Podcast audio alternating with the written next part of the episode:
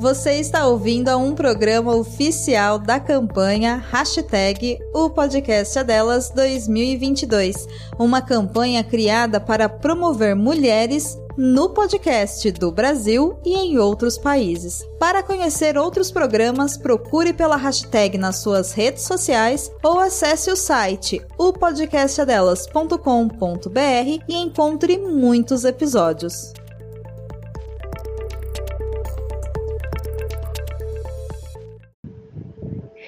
Este episódio é especial e integra a campanha O Podcast é Delas 2022. Aqui reunimos o conteúdo do podcast lançado em março, com convidadas inéditas e também com as participações de todas elas, todas nós que fazemos parte do Elas em Redes. São elas: Mônica Clens, Alba Vieira, Angeli Rose, Maria Paradanta, a Natasha Locke, Ximene Xizene, Vitória Virtus, Luciana Ferdi, Sherry do Pinheiro e eu, Fernanda Melo. Somos dez mulheres que se revezam na produção dos conteúdos e edição dos episódios, bem como sobre a prospecção das vozes e das ideias que transportam, comunicam, falam, insurgem, chamam e se encerram nas escutas, tão importantes quanto as falas delas. Nós, do Elas em Rede, somos uma revista de arte e educação para ouvir. Assim, o que você ouve aqui é sobre arte, com arte para fazer mais arte, por favor. Este é um episódio especial para a participação da campanha O Podcast é Delas 2022.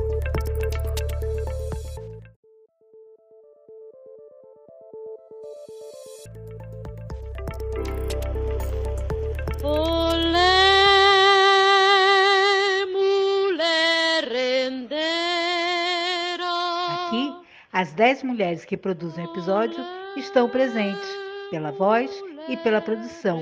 E ainda temos convidadas, cantoras talentosas. Entrevista a Emanuele Borba, do Centro Cultural na Era do Rádio, e a estreia de uma mulher que nunca falou em um podcast. Ela literalmente manifesta e participa do quadro Manifesta. Ela é Iná, uma Maria. Ela concorre ao prêmio, hein? Espero que sim.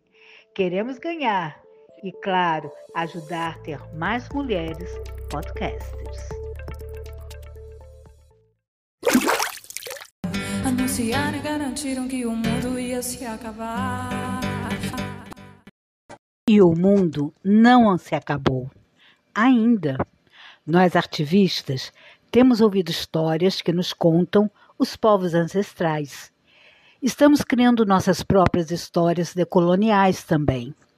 Buscamos a essência. A arte tem sido a nossa agenda para adiar o fim do mundo, como tem nos ensinado Krenak. Março 2022. O mundo não acabou. A pandemia não acabou. E ao retornarmos aos poucos ao normal, topamos com o velho, a guerra.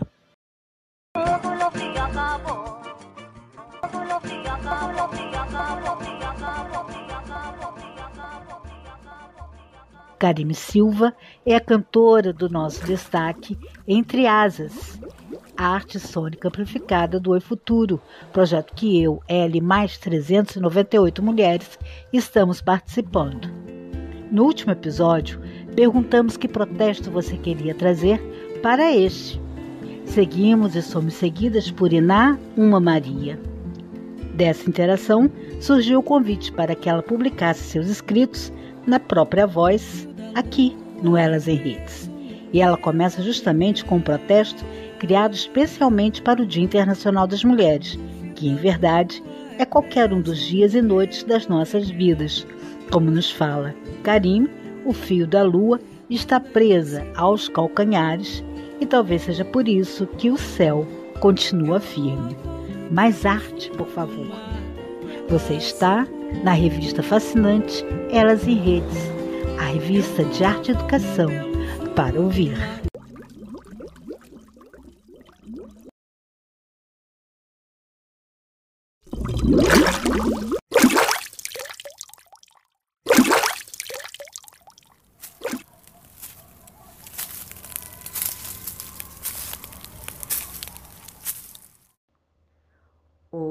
Karime Silva, eu falo de Belém do Pará, eu sou psicopedagoga, atriz, artista pesquisadora e mestre em artes pela Universidade Federal do Pará.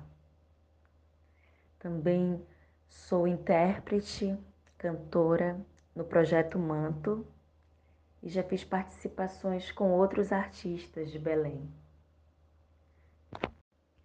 Além de cantar, eu gosto muito de escrever, então meu trabalho se entrelaça na música, no teatro, na literatura e eu componho também. Tenho algumas composições minhas. Descoberta. Desde criança sempre gostei muito de cantar, sempre gostei muito de música e eu descubro que eu consigo cantar, interpretar, né? mais pro, pro campo musical dentro do teatro. Fui fazendo teatro que eu descobri, né? se é que há um momento em que a gente se descobre, né? Porque na verdade eu acredito que a gente é, a gente só não sabe direito. Mas foi em 2012, é, fazendo teatro, a primeira peça que eu fiz é, no curso da Escola de Teatro da UFPA, tinha uma personagem que cantava. Então eram dois momentos, o um momento de interpretar, né, de, de dar vida àquela personagem e também esse momento que essa personagem canta. Então daí para frente é, foram aparecendo outros trabalhos, outros convites e dessa forma eu fui entendendo que é ser cantora. Eu gostaria de agradecer o convite e a oportunidade de participar do podcast Elas em Redes. Esse projeto necessário para divulgar os trabalhos artísticos feitos por mulheres. Quem quiser saber mais, conhecer mais do meu trabalho, seja na área teatral, musical ou literária, é só me seguir no, Instagram, arroba, underline, Karime, com K e dois M's. E quem quiser também saber sobre o trabalho do Manto, é só seguir manto.música no Instagram. E lá tem todos os conteúdos, as nossas músicas, o link para o nosso disco. E eu queria agradecer a todo mundo que estiver ouvindo. Todas, todos, todos. E é isso, gente. Um abraço.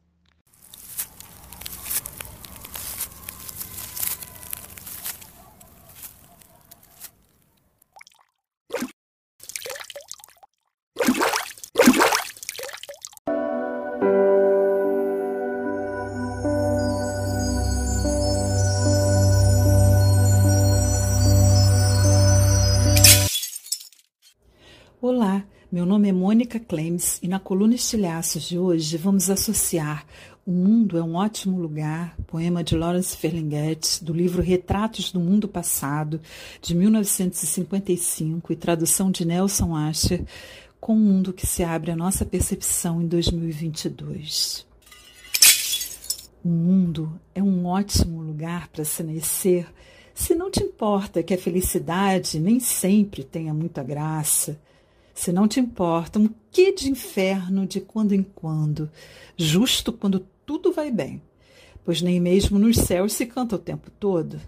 O mundo é um ótimo lugar para se nascer, se não te importa que alguns morram o tempo todo, ou sofram só de fome parte do tempo. O que não é tão mal assim se não é com você.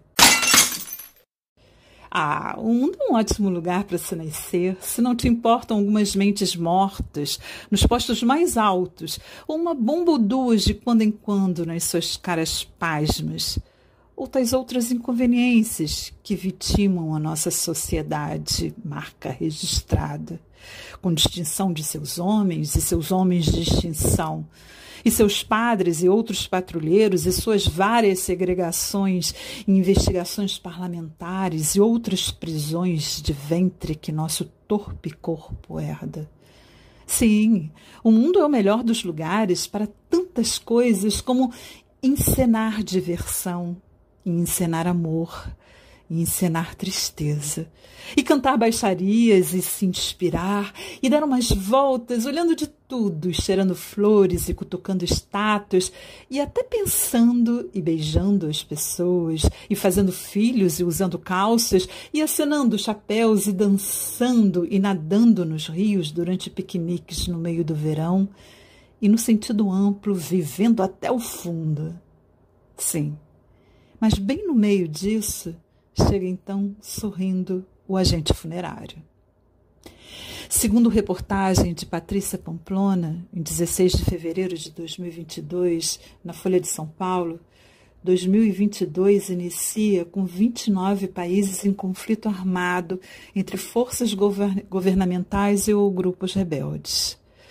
O projeto de dados de localização e eventos de conflito armados, a CLED, enumera em 11 de fevereiro de 2022 os seguintes sítios: a Ucrânia, o Afeganistão, o Iraque, Burkina Faso, Etiópia, Mali, Paquistão, Colômbia, Índia, Sudão do Sul, Filipinas, República Democrática do Congo, Camarões, Venezuela, Egito, Quênia, Tailândia, Indonésia Níger, Azerbaijão, Líbia, Senegal, Costa do Marfim, Burundi, sendo que a maior violência se concentra no Iêmen, Nigéria, Síria, Mianmar e Somália, que respondem por 44,6% dos eventos e 55% das mortes.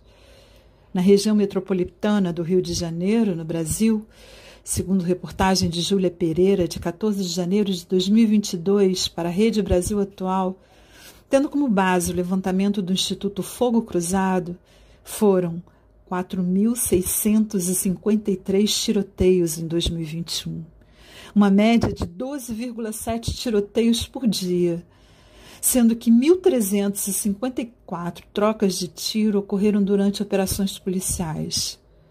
Foram 2.098 pessoas baleadas e 1.084 mortes, 181 agentes de segurança baleados e, 88, e 82 deles mortos. Estamos em guerra. Me diga, consciência, como agenciar, engendrar um mundo ótimo de se viver, de verdade.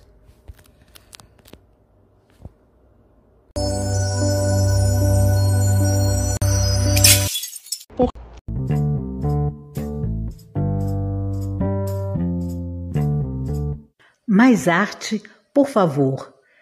Conteúdos de arte, educação e cultura para ouvir. Mais arte, por favor.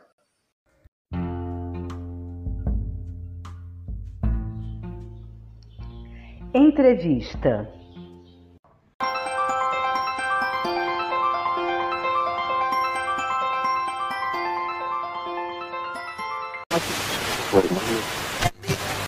Olá, quem está falando aqui é Emanuele Borba. Eu sou coordenadora do Espaço Cultural A Era do Rádio, que é uma organização sem fins lucrativos, fundada em 2009.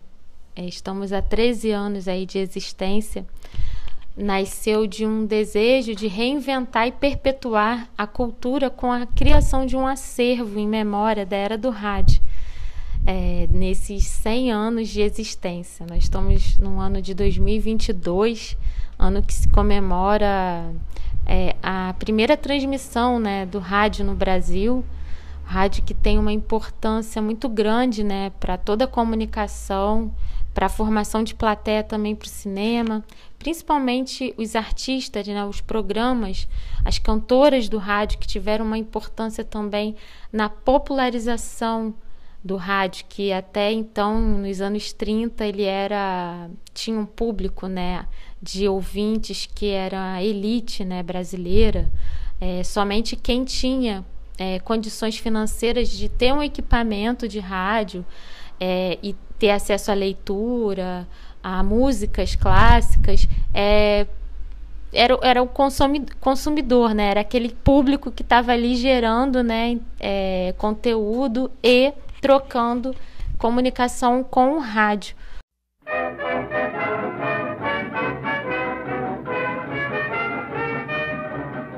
Nós somos as cantoras do rádio. fazemos a vida cantar. De noite embalamos teu sono, de manhã nós vamos te acordar. Nós somos as cantoras do rádio, nossas canções cruzando espaço azul. Reunindo num grande abraço, corações de norte a sul. Canto pelos espaços afora, vou semeando cantigas, dando alegria a quem chora. Mas com, acho que com a música popular brasileira e muito vinda da reinvenção que essas mulheres e homens também que tiveram compositores do samba e, e, e toda a música popular que, que invadiu né, a, programação do, do, do rádio e os artistas brasileiros que tiveram lá para propor programas de humor, é, entretenimento, né, dá uma, uma nova uma nova comunicação e, e formação de plateia para o rádio na época.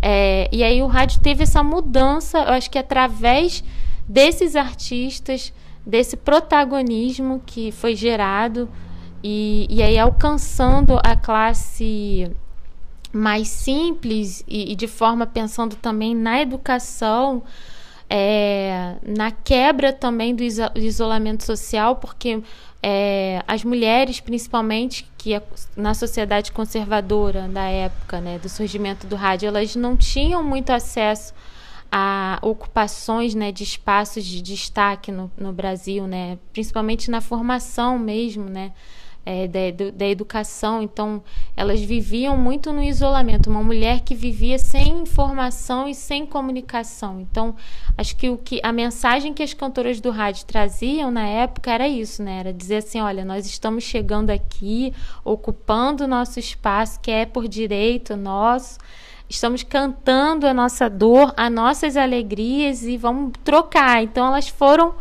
construindo né, uma, uma rede, como, assim como elas em redes constrói essa, essa importância né, da ocupação de comunicação e fazer bom uso né, de equipamentos é, de mídias né, que possam alcançar um grande público. Então, o rádio tem essa importância para a nossa instituição e esse legado que a gente trabalha é, nós oferecemos oportunidades profissionais para jovens, né, inspirados na, na, na, evolução tecnológica que é a partir da era do rádio no Brasil.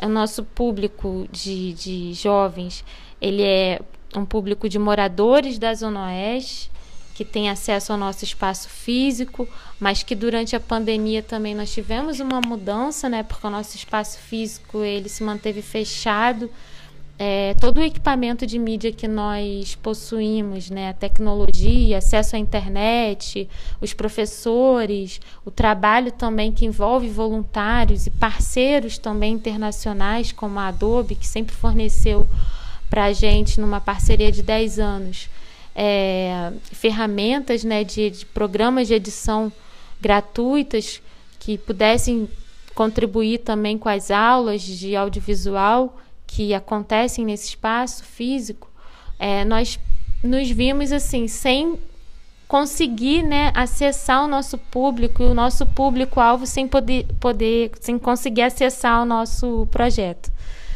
É, e aí foi muito difícil, mas foi também um período de reinvenção para a era do rádio, porque para a nossa instituição, porque é, nós conhecemos um público de fora do nosso estado aqui do Rio de Janeiro, é, e também da periferia de várias é, capitais né, do Brasil que, te, que, tem, que enfrentam também a mesma dificuldade que os nossos jovens, né, que é o acesso à cultura. É, é pensar também como um agente cultural e de que forma a arte pode transformar também uma realidade em que ele vive. Né? Então, nós produzimos cartilha, é, feminina, criamos grupos também de trabalho, mas online, e, e aí a gente agora, né, pós e pensando na, na vacinação que é importante para o nosso país e para o nosso trabalho e de toda a população, principalmente essa que sofre com falta de equipamentos públicos né, de cultura e, e incentivo à educação no país,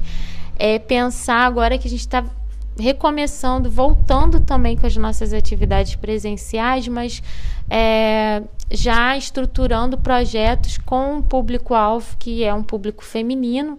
Então a gente está preparando agora um projeto que envolve um espetáculo musical, né? Um, um, projeto de canto brasileiro também com jovens mulheres dessa região da Zona Oeste, para que justamente homenagear agora, né, essas mulheres que nos inspiram tanto, né, como Elza Soares, Emilinha Borba, Marlene, é, tantas vozes femininas que tiveram no rádio é, protagonizando né, essa questão dos direitos de, de igualdade de gênero.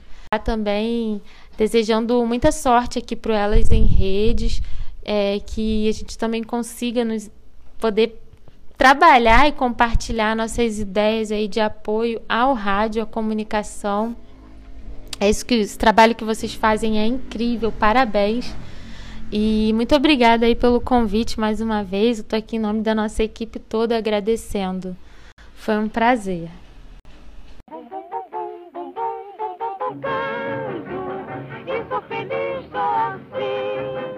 Agora peço que cantes um pouquinho para mim. Coquetel Literário.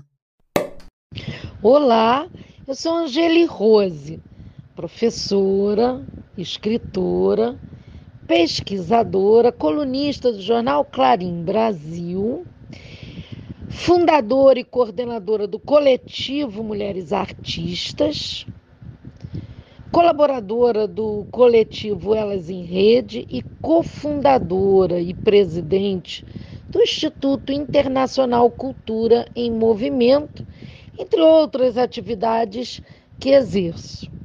Mas hoje eu estou aqui para falar do coletivo Mulheres Artistas. Esse coletivo cultural que surgiu um pouco antes da pandemia, no início de 2020. Ele surgiu, na verdade, uh, da aproximação e criação de um grupo do WhatsApp de uma série de colegas de academias de letras, uh, mulheres envolvidas com artes. E a partir desse grupo de WhatsApp, então, foi criado o coletivo mulheres artistas como proposta minha, né, de termos um grupo mais coeso, apoiado no voluntariado, de colaboradoras, para que nós pudéssemos desenvolver projetos culturais que tivessem como objetivo principal promover e dar visibilidade as produções culturais de mulheres artistas das diversas linguagens artísticas, mas também que pudesse oferecer conteúdo visando uh, empoderamento feminino e de corpos feminilizados. Bom, o coletivo ficou gestando mais ou menos de fevereiro a julho de 2020, nós ficamos gestando pro, uh, projetos, numa conversa ainda só no WhatsApp, apoiando uma outra, olhando lives aqui e ali. Quando foi agosto de 2020, de fato nós começamos a produzir uh, conteúdo próprio.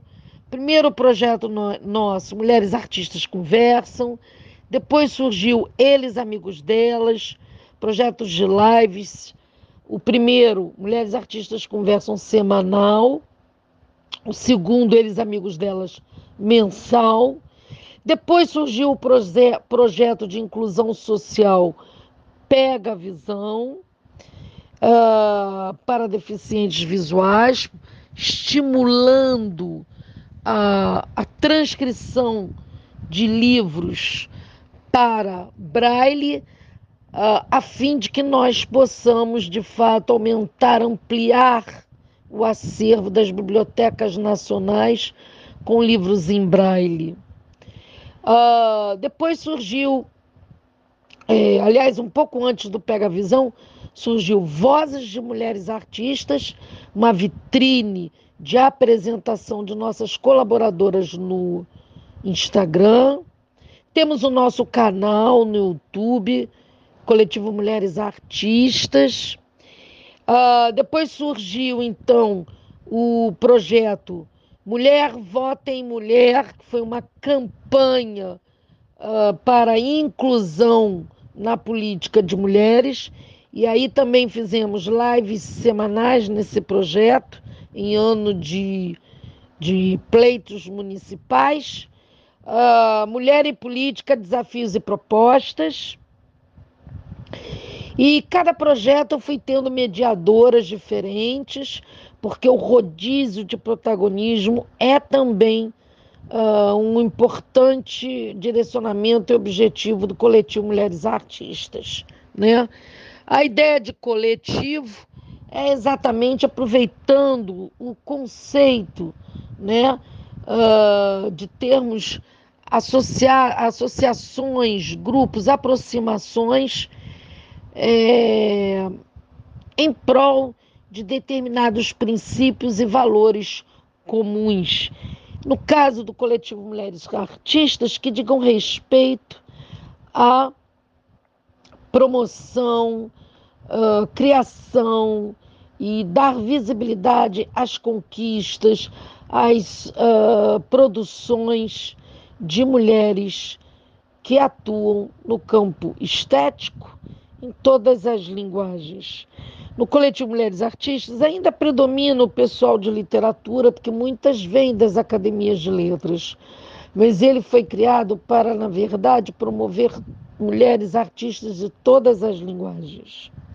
Bom, convido a todas para conhecerem as redes sociais do Coletivo Mulheres Artistas, Instagram, Facebook, canal do YouTube e também acrescentar que o Coletivo Mulheres Artistas é parceiro do Instituto Internacional Cultura em Movimento, com a intenção exatamente de apoiar a coordenadoria da mulher no Instituto, no ICEM, e assim promover outras ações mais formativas, mais direcionadas para o campo formativo, diferentemente do coletivo cultural. Um abraço e até.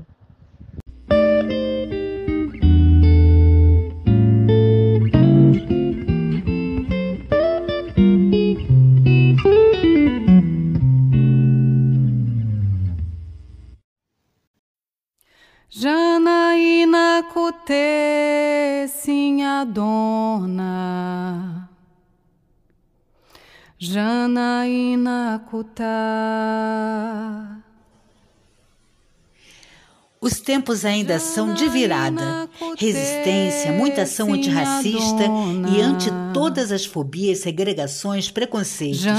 Continuamos nossa toada de educação, arte e cultura. E vamos retomar nossa campanha Mais Arte, por favor. Thaís Meyer. Sou Thaís Meyer, cantora. Tenho algumas composições próprias mas no meu álbum de estreia, chamado Força Eterna, que eu lancei em 2020, durante a pandemia, eu interpretei um ponto de Umbanda e três faixas de autores consagrados da MPB, como Gonzaguinha, Zeca Pagodinho, João Nogueira.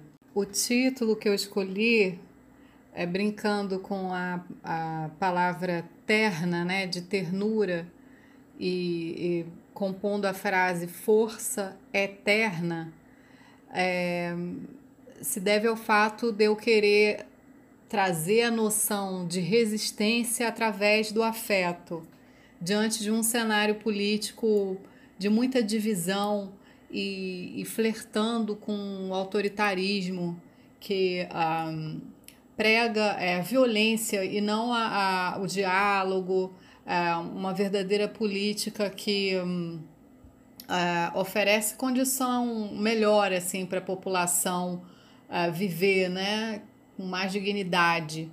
Janaína Cutê, sim, a Janaína Kutá.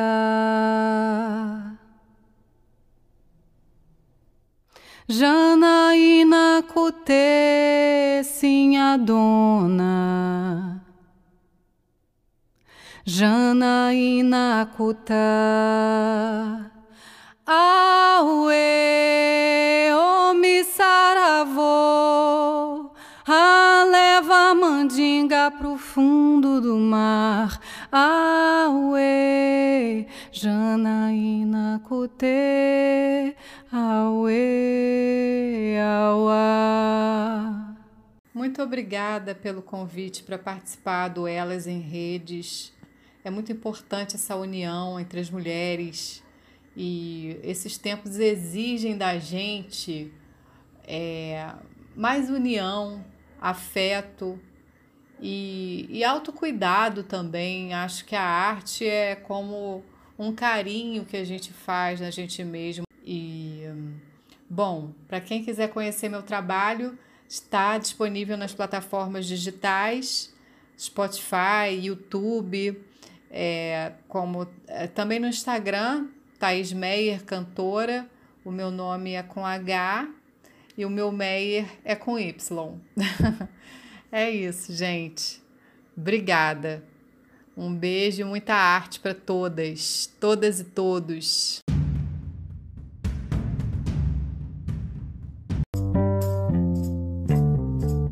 Mais arte, por favor. Conteúdos de arte, educação e cultura para ouvir. Mais arte, por favor.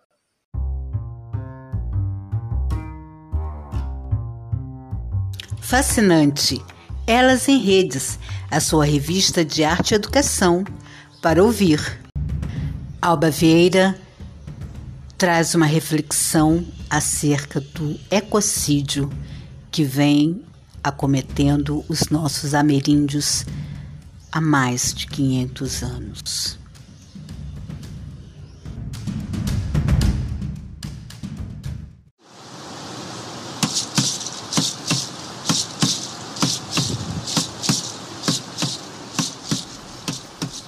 Era uma região de milhares de palmeiras. Era o ano de 1500. Os parentes, donos dessa terra pindorama, viram seres chegando pelo mar em grandes barcos. Em pouco tempo, começaram a derrubar árvores e encher seus barcos com milhares de belas madeiras que aqui encontravam. Sem entender nada, os povos originários observavam colonizadores levando muitas, muitas árvores. Era uma imensidão de barcos que iam e voltavam sempre para buscar mais e mais árvores.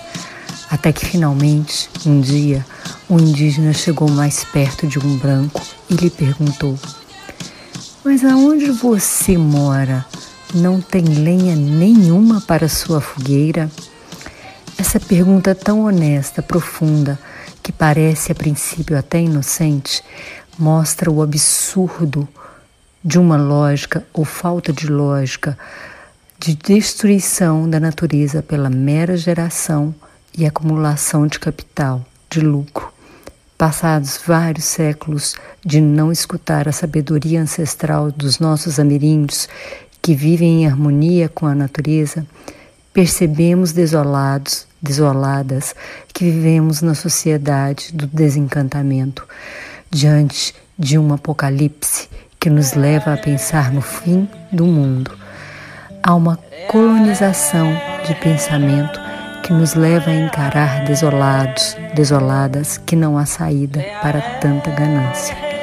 O sábio Ailton Krenak nos adverte: para que o apocalipse não aconteça, é necessário ouvirmos os povos indígenas.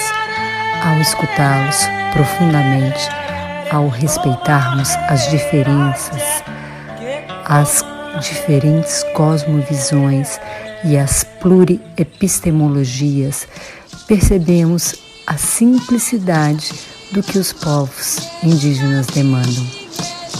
Querem a demarcação de seus territórios, não para a monocultura, mas para cuidar da natureza que lhes é sagrada e assim cuidam também da vida de todos nós que coabitamos esse planeta. Cuidar da vida é algo sagrado, assim como cuidar de seres vivos e não vivos, humanos e não humanos. Os povos originários respeitam a vida humana e não humana, o que chamamos de natureza. O seu vínculo é direto com a natureza. O que é próprio da natureza do ser humano? A vontade de viver, de ser feliz. O que podemos aprender com nossos parentes ancestrais?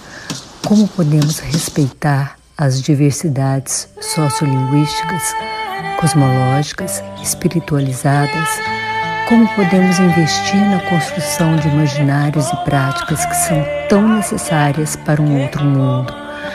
Há tempo de refazer tudo que temos destruído a partir de diálogos efetivos em que enfrentamos o projeto ecocida, etnocida, que reverte o sentido do reencantamento da vida para as presentes e futuras gerações. É preciso ter fé, esperança que o que é sagrado para você? O sagrado nos chega como palavra, mas para os ameríndios é experiência de vida. Fé pode ser uma fidelidade à terra que habitamos. Não podemos insistir no esvaziamento de todo sentido da vida. E podemos sim lembrar de um filósofo, Heidegger, que nos lembra da tonalidade afetiva do tédio. Um tédio devorando todos os seres que vivem e coabitam esse planeta quando não mais somos movidos pelos sonhos, pelos encantamentos, pela espiritualidade. O que podemos aprender com nossos povos originários? Há muito a se escutar, mas peço especial atenção para ouvir esse chamado pelo respeito profundo às forças da natureza, para nutrirmos uma espiritualidade ligada às forças da natureza.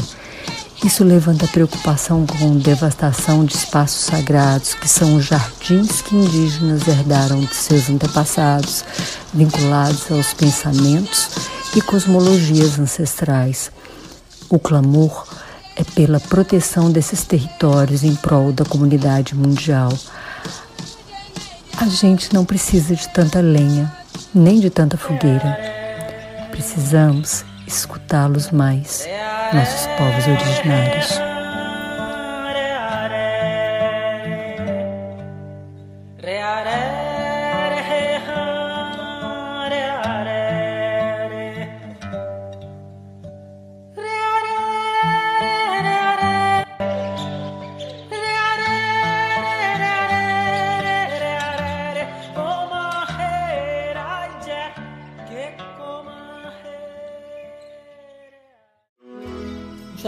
Trabalhadores saem dos museus, mas os museus não saem dos trabalhadores. Partimos da perspectiva de que levamos conosco as instituições às quais já atuamos e mesmo aquelas que consumimos, porque eu atuo, mas também frequento museus. Sim, claro, o mesmo acontece comigo. Além de tê-las no currículo ou no portfólio como parte de uma identidade profissional, também guardo as memórias de exposições visitadas visitas guiadas, entre outras ações. E elas também são parte da minha identidade enquanto frequentadora de museus. Todo este conjunto de memórias afetivas configura um legado invisível e inestimável. Eu diria até parte do patrimônio museal e cultural das instituições. Você consegue imaginar ou mesmo quantificar tudo que acontece em um único dia em um museu? Ou as respostas das exposições e visitas para os visitantes e os frequentadores. Você ainda lembra de todas as suas memórias em museus e sobre os museus? Tudo eu não lembro, pois aos poucos somos traídos pela mesma memória guardiã das histórias. Mas eu lembro de muita coisa. E quando digo muita, é muita mesmo. Que tal nesse primeiro episódio falarmos das nossas primeiras memórias sobre e nos museus. Você se lembra quando visitou um museu pela primeira vez? Eu lembro. Mais que a visita, eu lembro do lanche que a minha mãe preparou.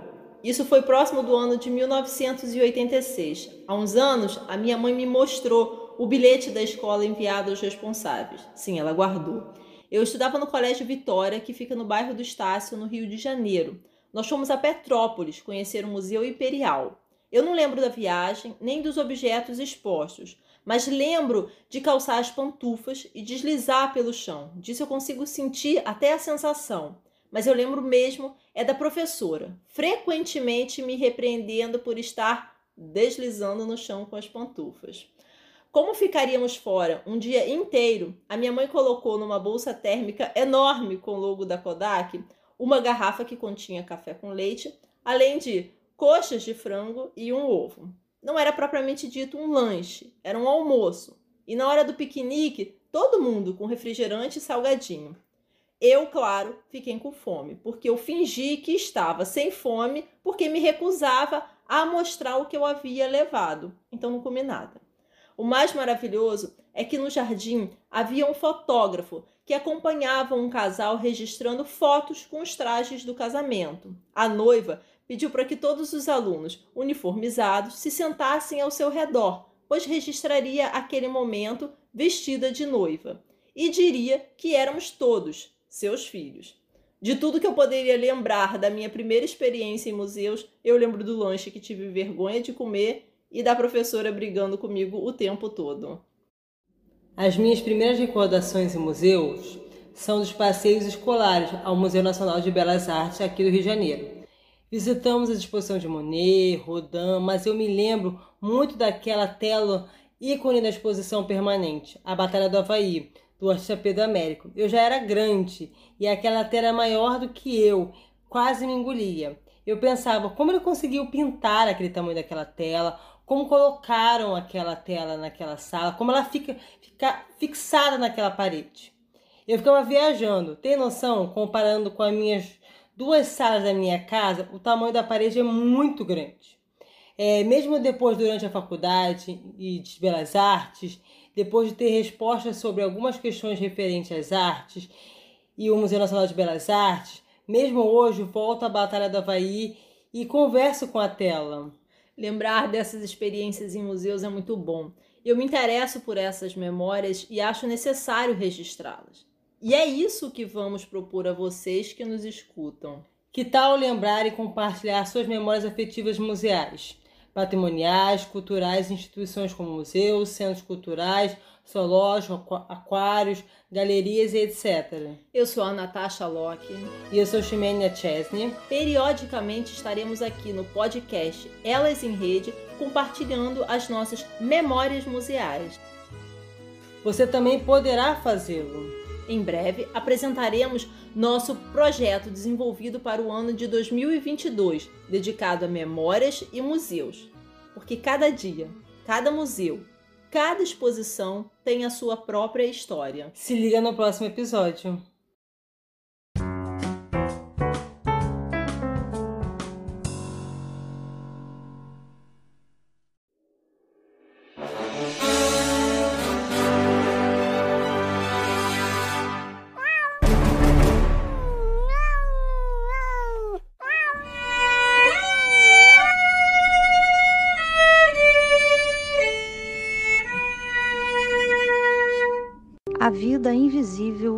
De Eurídice Guzmão. De 2019, dirigido por Kairin Ainu, A Vida Invisível de Eurídice Guzmão recebeu vários prêmios. Recebeu o prêmio Independent Spirit em 2020, prêmio do júri e melhor direção Ansertan Regar, do Festival de Cannes, e o prêmio Platino de melhor atriz para Carol Duarte, que vive o papel de Eurídice Guzmão.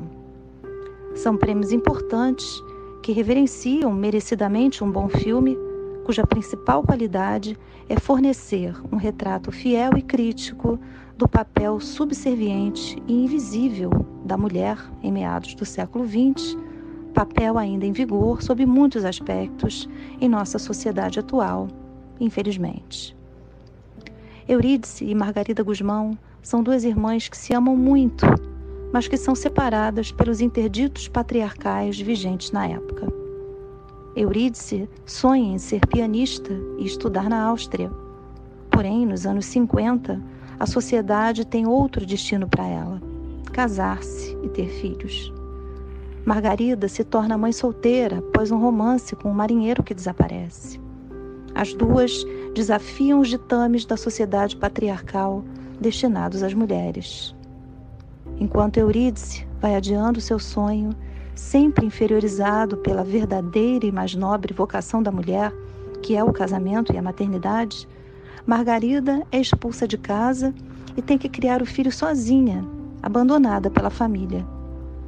Ambas são malditas porque desonram os homens. Eurídice desonra o marido por colocar a vocação acima do casamento. Margarida desonra o pai por ser mãe solteira. Elas teriam apenas uma outra e isso bastaria. Mas ao colocar Margarida na rua, o pai separa as irmãs para sempre. Após a fuga da irmã, Eurídice não se cansará de tentar encontrá-la. Remetendo ao mito grego de Orfeu, que tenta ressuscitar a amada Eurídice do mundo dos mortos, a personagem principal do filme carrega em si uma dupla função: a de ser Eurídice, aquela que morre duas vezes, a primeira quando casa, a segunda quando perde a irmã, e de ser também Orfeu, aquele que encanta com a música e que passa a vida em busca da amada. Quando encarna Orfeu, sua amada é Margarida, que também representa a Eurídice mitológica ao morrer duas vezes. Para se livrar do estigma da mãe solteira e poder viajar com o filho sem autorização do pai, ela se faz passar por uma amiga morta. Estamos diante de uma sociedade para a qual o único lugar digno reservado às mulheres é o do casamento. A mulher solteira, a mulher sem filhos, a mulher profissional, todas essas mulheres são indesejadas e merecem punição. Esse universo patriarcal é meticulosamente descrito no filme com toda a sua crueldade. Em todas as cenas, as mulheres demonstram sua insatisfação com esse mundo ditado por homens, para o qual a única função feminina é servir. Por esse motivo crítico, não há menção positiva aos homens. Todos eles, secundários, são grosseiros, feios, sujos, abusadores. As cenas de sexo que se prolongam querem nos mostrar como as mulheres eram menosprezadas e usadas. Elas não podiam ter sonhos, desejos, prazer. Elas só tinham umas às outras. Por isso, a maior crueldade do patriarcado é nos separar, ainda hoje. A filmagem é quente, úmida, abusa de folhagens e cantos obscuros os corpos são brutos e sujos. As cores são intensas. O vestido favorito de Eurídice é vermelho. Nele, ela se senta ao piano e se realiza. A realização feminina é sua invisibilidade.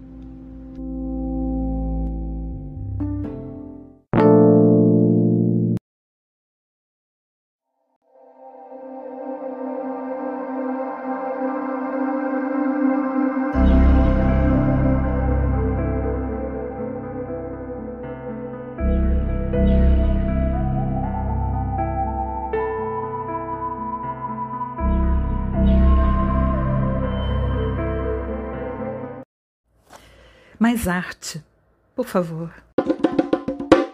Sua revista de ouvir.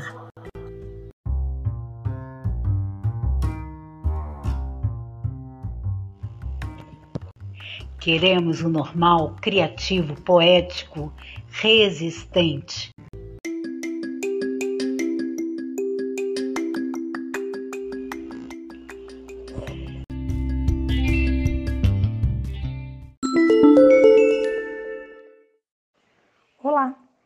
Shéria Duque Pinheiro, assino a coluna Momento Animal, o animal, o espectro.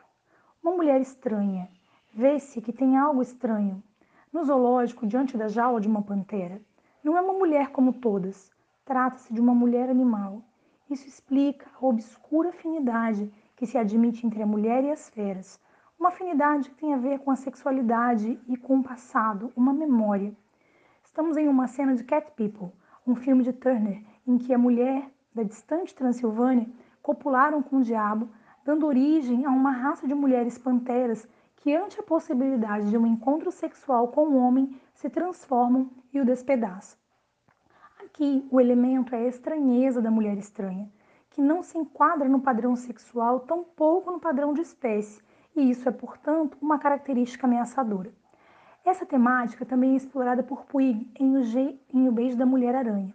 A estranheza passa por e vem de animais e desperta a sexualidade contra a própria espécie.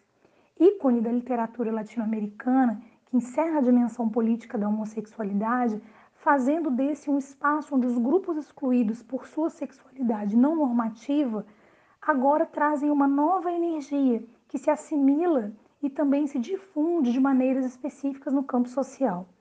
Desse ponto de vista, essa interseção entre o animal e a dissidência sexual é a reflexão cultural de uma biopolítica que classifica os corpos como indignos, imorais, abjetos e, portanto, passíveis de violência. Não se trata, pois, do lugar do homossexual, bissexual ou qualquer outra categoria LGBTQI, dentro do espaço social, mas de desafios que vêm de uma sexualidade que não tem identidade binária e que transcorre fora dos limites do sujeito e do uso do seu corpo. Nas obras mencionadas, a sexualidade, que é a linha de desfiguração e não fonte da identidade, sua estranheza não é a transgressão nem provocação, a não ser na medida em que ela nos permite pensar o que pode acontecer aos corpos quando estes já não podem mais encontrar uma maneira de permanecer em uma forma, identidade, sujeito, gênero e mesmo espécie. Mais arte, por favor. Eu sou a Chéria Duque Pinheiro. Eu assino a coluna Momento Animal para o especial Fórum Social Mundial do podcast fascinante Elas em Rede, no quadro Mais Arte, por favor. Eles, os outros. Revisitando o ensaio Apologia de Raymond Sebon, o filósofo Montaigne definido por Jacques Derrida como um dos maiores textos pré-cartesianos e anticartesianos que existem sobre os animais, nesse ensaio abre espaço para discutirmos séculos depois a ética voltada para o tratamento que damos aos nossos amigos. Também o ensaio 11 da crueldade cumpre essa função, posto que nele o filósofo se posiciona de forma incisiva contra maus tratos infligidos aos animais não humanos embora em uma postura muito contraditória se mostre defensor à caça. Assim como Plutarco e Ovídio, Montaigne não deixa de associar a crueldade dos homens contra os animais à crueldade dos homens com os próprios homens. Nós, da geração atual, a mais tecnológica que se tem registro, prosseguimos, não obstante todos os estudos científicos e experiências cotidianas que demonstram a senciência animal, seguimos explorando e promovendo o sofrimento dos animais não humanos sem qualquer justificativa de ignorância que possa amenizar a nossa culpa. A alienação, classificação e a objetificação dos animais dá-se agora como outrora se fazia com prisioneiros escravizados. Abre aspas. O prisioneiro de guerra não pertence à nossa tribo. Podemos sacrificá-lo aos nossos deuses, podemos cortar seu pescoço, arrancar seu coração, atirá-lo ao fogo. Não existe lei quando se fala em prisioneiros de guerra. Fecha aspas. É urgente admitir que o animal é um sujeito e também reconhecer que ele é dotado de saberes sobre o mundo em uma miríade de complexidades semelhante à complexidade humana. Podemos falar e devemos falar sobre transformações sociais, mas jamais poderíamos falar sobre uma real transformação e inclusão sem dar voz aos oprimidos e minorias do mundo e incluir nessa minoria e nesses oprimidos uma visão mais ampla, que inclua também os animais. Nossa indignação e compaixão precisa se estender, mudar a relação de dominação e crueldade a qual submetemos os nossos atuais prisioneiros. Mais arte, por favor.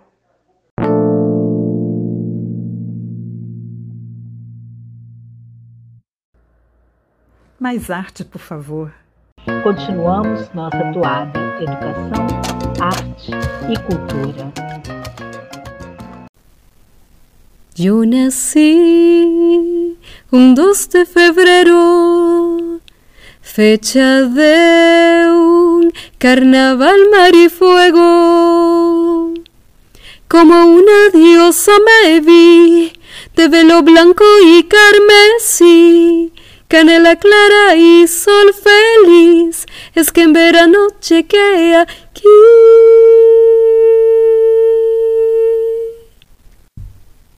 Rurakunaj maman, mamita Candelaria.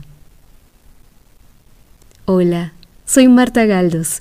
Nací o 2 de 2 de 1982, um 2 de fevereiro, dia de Iemanjá no Brasil e Virgem da Candelária no Peru, país onde surge o Rio dos Rios, o Amazonas, e como o rio, eu vim trazer minhas águas no coração do Brasil. Atualmente resido em São Paulo. Me formei em comunicação e produção cultural mas há 12 anos entendi que minha vocação era ser cantora, transmissora de histórias e emoções. Levei cursos de canto, palhaço cênico e humanitário, teatro, dança, poesia. Com a música, pude atravessar continentes até China, passei por Panamá, meu Peru e, claro, Brasil. Crio em espanhol, português, inglês, francês e flerto com outras línguas viu assim um processo de descoberta constante. Lancei o festival Mulher Sabia Fest, Sábia de Sabedoria e Sabia de Pássaro. O encontro aconteceu durante a pandemia nas telas e uniu a cultura musical de países latinos com a do Brasil. Bastidores, diálogos com mulheres de diversas frentes e origens, narração de lendas. Celebramos nossa ancestralidade e amor como ato de resistência. Nessa primeira edição, chamei as irmãs brasileiras como Ana e Rosa, Fabiana Cosa e Lazuli, vocalista da canção Triste, Louca ou Mã, junto com a colombiana Vitória Saavedra e a conterrânea Adriana Mesatri, autora de músicas importantes da dramaturgia brasileira. Desde criança, sempre fui curiosa da voz. Admirava as cantoras poliglotas, me sentia identificada com as sonoridades do português de Brasil e fui pesquisando até finalmente aprender de forma autodidata com a MPV, chegando até a lusofonia de Portugal e Cabo Verde. Cresci assim entre boleros, tangos, merengues, trova, mambo, canção de protesto, jazz, música europeia, entre muitas outras. O meu verso marcava a minha estrada o pai pintor e cantor, a mãe cantora do lar, a irmã cantora soprano dos sonhos, o irmão amante das músicas do mundo e o professor das técnicas italianas de canto. Na rádio tudo era em espanhol ou inglês. O português era só para alguns hits isolados, como a própria lambada, e para ouvidos mais cultivados que conheciam a tal da bossa nova. Eu, privilegiada, ouvia apaixonada na fita cassete a voz da Gal Costa, enquanto nas ruas dos anos 80 tínhamos uma luta armada, uma guerra civil que deixava a população sem fôlego, sem vida. No meio da explosão das bombas e esse momento dramático, as telenovelas brasileiras se tornaram mais um entretenimento e as trilhas sonoras pílulas de contenção. Como um país de mais de 47 línguas, nossa música peruana traz uma rica mestiçagem afro-andino-amazônica, ainda a ser descoberta pelo mundo. Nas antigas penhas, tipo saraus, os cantores populares celebravam a música crioula. Falamos de valsas e polcas com tempero africano, zapateados em inúmeros ritmos e festejos de tradição popular que satirizavam ao colonizador espanhol e sincretizavam aos deuses antigos com os ritos católicos. Eu chegaria a escutar e me cativar pelas poesias e melodias cadenciosas das maravilhosas Alicia Maguinha, Chabuca Granda. O manifesto da cantora, bailarina e ativista negra Victoria Santa Cruz, com o famoso Chamaram-me negra, me chamaram negra. O canto agudo das mulheres indígenas os ritmos huainos e gualinas, nas cerimônias da água, nos momentos da colheita. Dançaria o ritmo da cúmbia Mulher Irlandeira, conhecida no Brasil como Mulher Rendeira, e ouviria os cantos de ayahuasca que chamamos de ícaros. Em 2016 lancei assim meu primeiro álbum titulado Respiraré, onde trouxe aqueles pitacos da world music num repertório biográfico, principalmente com releituras de música peruana e uma especial ao ritmo de festejo afro de Upa Neguinho, imortalizada na voz da Elis.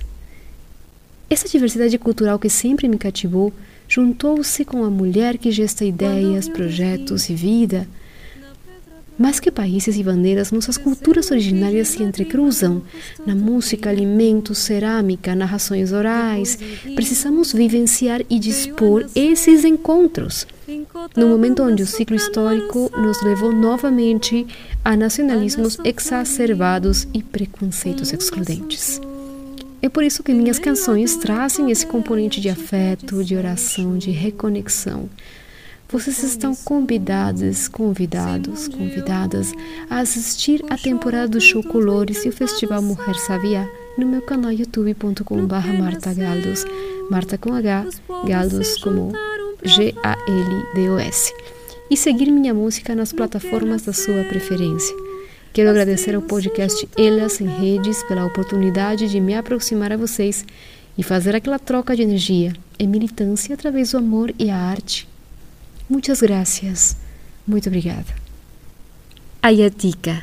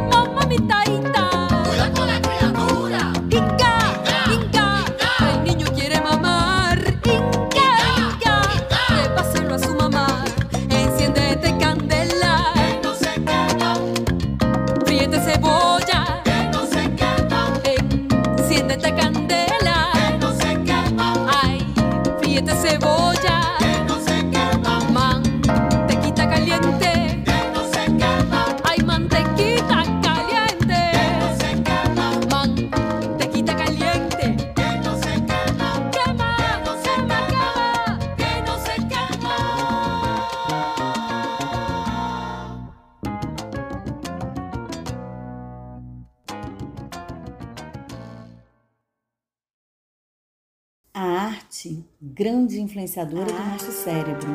A arte, a arte sempre esteve presente na vida do ser humano desde as eras mais primitivas. A arte, grande influenciadora do nosso cérebro. Ela promove o processo de criação no indivíduo. A arte, fazendo desenvolver sua criatividade e raciocínio. A arte, ainda bem jovens, somos apresentados à arte. A arte, a arte ela ativa e exercita as nossas redes de neurônios, porque a arte expande as fases da vida, em todas as faixas etárias. A arte propicia encontros, interações que podem se transformar em amizades, em grandes amizades.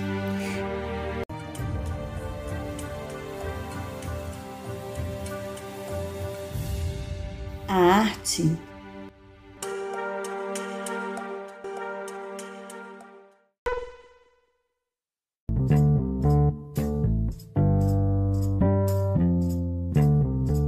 Mais arte, por favor. Vozes críticas cobram inclusão de mulheres, negros e outras minorias em evento-chave do modernismo brasileiro, realizado 100 anos atrás. Os dias 13, 15 e 17 de fevereiro entraram para a história brasileira. No Aritocrático Teatro Municipal de São Paulo, artistas e ativistas culturais promoveram um festival que pretendia apresentar um novo jeito de fazer arte. Quebram-se padrões, imprime uma maneira própria.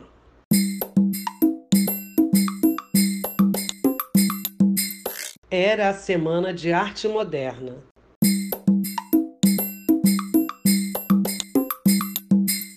Apesar de um grupo majoritariamente masculino, algumas mulheres protagonizaram essas mudanças, buscando um toque de brasilidade ou de personalidade próprias às suas criações. No episódio passado, já falamos sobre Anita Mafalte. Neste, vamos lembrar a importância de Tarsila de Aguiar do Amaral.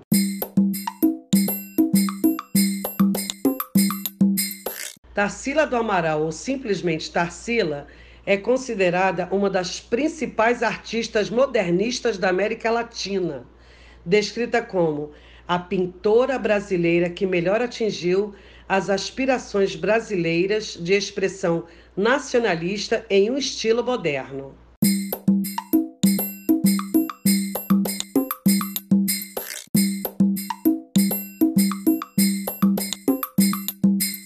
Ela foi membro do Grupo dos Cinco, que era um grupo de cinco artistas brasileiros considerados a maior influência de movimento de arte moderno no Brasil. Tarsila também foi fundamental na formação do movimento Antropofagia, de 1928 a 1929. Foi ela quem inspirou o famoso manifesto antropofágico de Oswald de Andrade.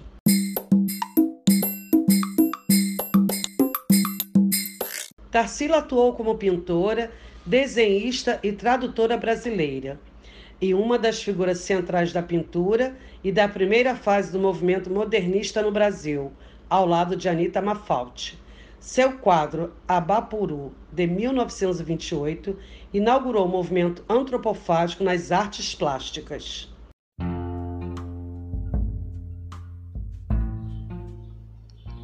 Entrevista.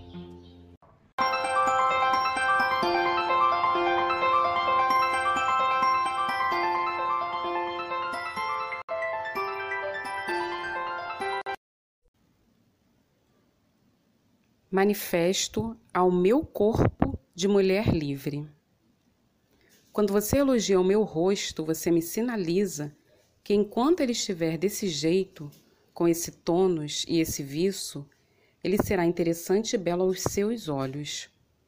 Quando você elogia o meu corpo, você me sinaliza que enquanto ele estiver desse jeito, com as curvas que obedecem ao referencial que você e a sociedade estipularam como corretos, os seus olhos e o seu desejo o admirarão. Porém, quando a resposta do tempo chegar, e ela sempre chega, e o meu corpo perder as características que o atraíram, ele já não te servirá, e você procurará apoio em outras faces, em outros corpos. A beleza é um padrão que está intimamente ligada ao tempo e ao espaço. O que é belo na zona oeste de uma cidade qualquer pode não ser belo na zona sul desse mesmo lugar. Compreenda com urgência que o padrão de beleza de 2020 não será o padrão de beleza de 2030 e não foi o padrão de beleza de 2010. Então, meu caro, se você está chegando agora ou já está há algum tempo aqui e deseja me direcionar qualquer tipo de elogio, opte por salientar e dar visibilidade ao que de mim ficará. Elogie a minha estrada e as minhas lutas. Elogie o brilho dos meus olhos e a intensidade do meu sorriso. Elogie a minha humanidade, essa capacidade ímpar de enxergar o outro como o meu igual. Elogie a paz, o amor e a gratidão que carrego como amuletos da sorte. Elogie o meu esforço diário de não endurecer os meus sentimentos no meio desse mundo cão. Elogie o meu desejo diário de ceder os meus olhos para que os outros se apropriem deles e se vejam com as qualidades que eu enxergo em cada um. Elogie o poder da minha fala positiva. Elogie as minhas fragilidades, já que elas me humanizam. Elogie a minha fé em ter a convicção de que o amanhã sempre será melhor que o ontem. Mas antes de qualquer coisa, meu caro, nunca espere que eu dedique qualquer qualquer segundo da minha vida para me enclausurar nos padrões fúteis de uma beleza vazia. Sinto te informar, mas a grandeza da minha alma, ah, essa não está a prêmio.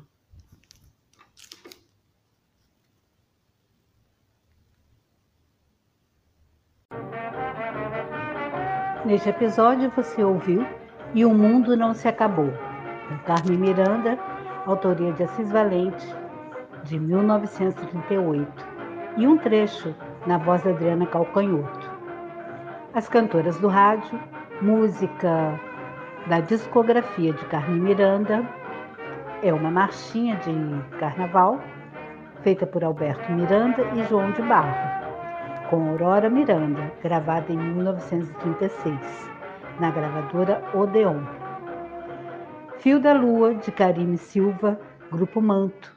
Ouça mais na playlist do episódio 13.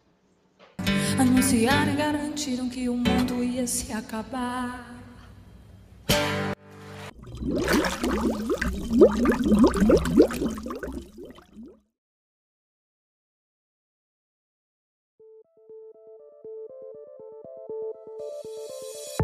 Gostou desse programa?